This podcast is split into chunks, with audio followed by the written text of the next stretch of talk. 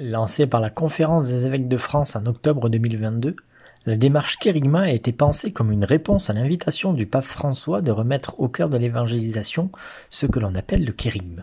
Une délégation dromoise est partie ce matin à Lourdes pour quatre jours à l'invitation du service national de la catéchèse et du catéchuménat de la Conférence des évêques de France pour le grand événement intitulé Kérigma où se retrouveront l'ensemble des acteurs engagés dans l'annonce de la foi et l'initiation chrétienne.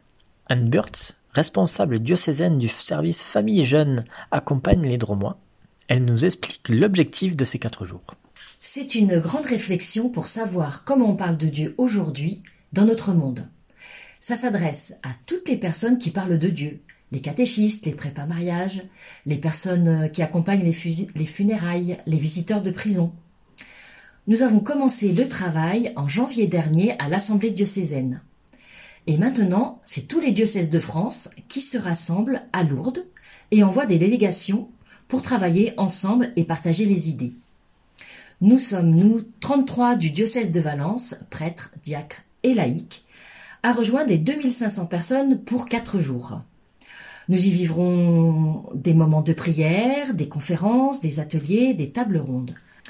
L'événement s'appelle Kérigma, comme le kérigme, Dieu t'aime, il est mort et ressuscité, il est avec toi tous les jours.